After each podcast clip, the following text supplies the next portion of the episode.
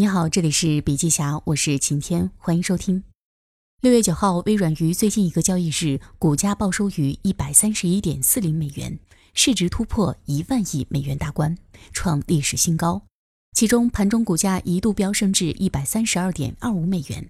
这一结果使微软一举超过亚马逊和苹果，成为目前全世界市值最高的公司。而达成这一荣耀时刻的关键功臣，就是现任 CEO 萨提亚·纳德拉，是他让微软这只大象翩然起舞，重回市值巅峰。那么，纳德拉是谁呢？一四年二月四号，当微软宣布印度裔的萨提亚·纳德拉成为新一任的 CEO 时，这一职位已经空缺了半年。决定宣布后，不少人都在问：纳德拉是谁？当时，纳德拉给出了自己的答案：微软的知情者。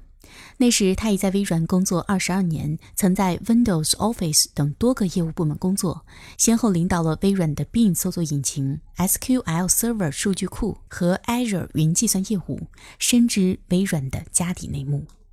纳德拉接任前数日，彭博社发表了一篇名为《为什么你不想成为微软 CEO》的文章，将微软 CEO 一职称为世界上最差劲的工作。盖茨虽已退休，但是仍然是董事会的主席，留给后来者的自由并不多。全球 PC 业务增长陷入停滞，苹果、谷歌的智能移动设备和相关业务却发展惊人。前 CEO 鲍尔默在拥抱消费端硬件和移动互联网方面。贻误了良机。更重要的是，对于微软这般体量的企业来说，任何大型变动均非易事。纳德拉的上任改变了一切。上任后，纳德拉给所有员工的邮件中这样提到：“我买很多书，虽然不一定能看完；我注册了很多在线课程，虽然不一定能学完。但是我坚信，如果停止学习新东西，你将停止创造有价值的事物。”带着这种开放心态，纳德拉上任后首次公开演讲时，就举着一台苹果手机，显示了里面安装的邮件应用。而在过去的微软，使用竞争对手的产品是大忌。纳德拉深谙，如果仍走以前的老路，继续啃 Windows 及 Office 的老本，一代巨头微软必将陨落。认清形势后，纳德拉迅速调整微软战略布局，开启移动为先、云为先时代。其核心动机是更多的从用户体验角度出发，打通微软所有的产品，打破微软以往设定的局限性和封闭性。大刀阔斧的内部改革以后，沉寂一段时间的微软逐渐走出低谷，重回硅谷乃至世界科技圈第一阵营。于一七年间，成为仅次于苹果、亚马逊、谷歌的全球市值排名第四的公司。而曾经不被外界看好的新任掌门人纳德拉，也因此一战成名。无论是外界还是内部员工，都对其称赞有加。纳德拉上任前的微软智能手机业务已经被苹果和谷歌绞杀了，云计算是亚马逊主导的天下，搜索在继续烧钱，份额不到百分之六。分八是微软历史上被诟病最多的系统，那么它是如何让大象翩然起舞的呢？首先，第一个是战略上，将 Windows 视作一种触达更多用户的手段，而非目的。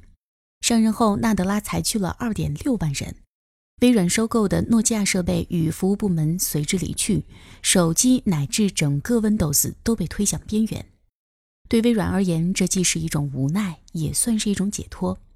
在苹果和安卓的天下，微软曾斥巨资投入的移动系统战略，终将埋进市场的尘埃。就像当时纳德拉预见的那样，操作系统作为商业基础设施，没有行业老三的位置。微软用七十一亿美元买来一个教训。想重新崛起，就不能再将 Windows 视作核心引擎，必须放弃对存量市场的执念，抛弃对过往辉煌的眷恋。而这也是纳德拉战略转型的核心理念。他希望将 Windows 视作一种触达更多用户的手段，而非目的。比如，他宣布对九英寸以下的智能移动设备免收 Windows 授权使用费。当新的 Windows 十版本发布时，允许用户在一定的时限内免费升级，这也让 Windows 十成为有史以来普及最快的版本。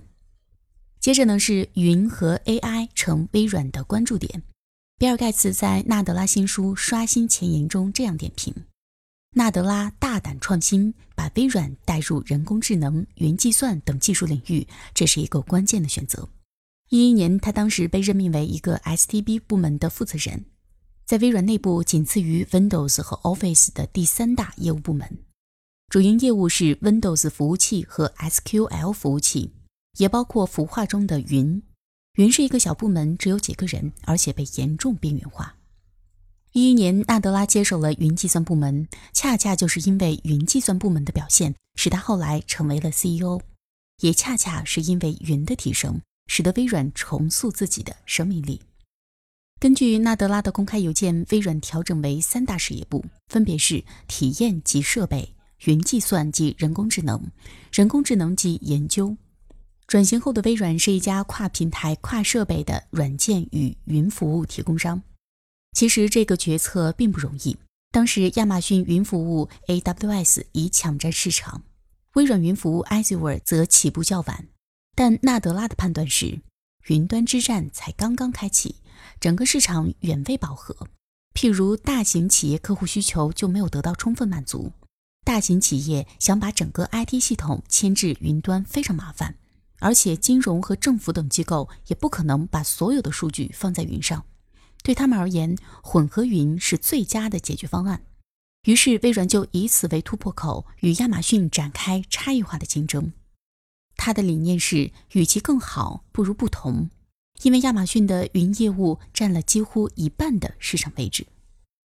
在文化变革上，纳德拉说：“最终，一家企业成功或者失败，就是其现行文化的滞后反应。”在原有的生存环境当中，文化一开始是有利你生存的，但是当生存环境改变时，原有文化是伤害你生存的。所以，一二年二月份，他被任命为微软第三任首席 CEO 时，对员工这样表示：“重塑企业文化是我的首要任务。”对鲍尔默来说，对微软表现忠诚最重要。鲍尔默拒绝开美国车以外的任何车。如果鲍尔默看到员工使用竞争对手的产品，他会大发雷霆。据说他曾经将苹果手机摔到了地上。纳德拉则不同，他能够在公开会议上拿着 iPhone 演示微软应用。纳德拉的父亲是一名印度高级政府官员。纳德拉从父亲那里受到的启发是：这个世界上没有比打造一个永续的组织更加艰难的任务。对领导而言，通过命令达成的共识并不是真正的共识。任何组织建设都源于清晰的、能自上而下也能自下而上推动进步的愿景与文化。纳德拉试图改变微软人思维方式的努力，也对其他人产生了影响。比如说，为七十四亿人设计产品，要从为一个人设计产品开始。通过窗户看世界比用镜子更好。这些新的企业理念成功写入人心。公司以团队成功而非个人成绩作为评判标准，这大幅激励了员工之间的协作。不过，纳德拉也知道，组织结构只是表象。One Microsoft 想真正变成现实，必须唤起员工的底层驱动力。但是纳德拉并没有选择看似高效的激将法，通过树立敌人的强大来增进自身团队的凝聚力，而是选择了一条更直抵人心的路，那就是通过重新定义企业愿景，使使命感实现自我激励。要改变一个人的心智模式很难，在变化期改变心智模式更难。但是纳德拉巧妙地找到了使命，巧妙地定义了文化。纳德拉说：“固化型思维的公司总是逃避风险，同时呢又期待创新出现；而成长心态则会把关注点从到底做错了什么转变为我从中学到了什么。所以他对员工有这样一个要求，也是对自己的要求：我们每天问一下自己，今天在哪些方面保持了固化思维，在哪些方面保持了成长性思维。”以身作则，他把成长性思维作为公司文化的活动推行了下去。Box 首席执行官说：“无论从方式还是规模上，纳德拉对微软文化的转变堪称教科书。”纳德拉直指核心。他上任以后，两千多名已经离职的微软员工重新入职微软，微软重新变酷了。好了，今天的音频分享就到这里，感谢收听，我们明天见。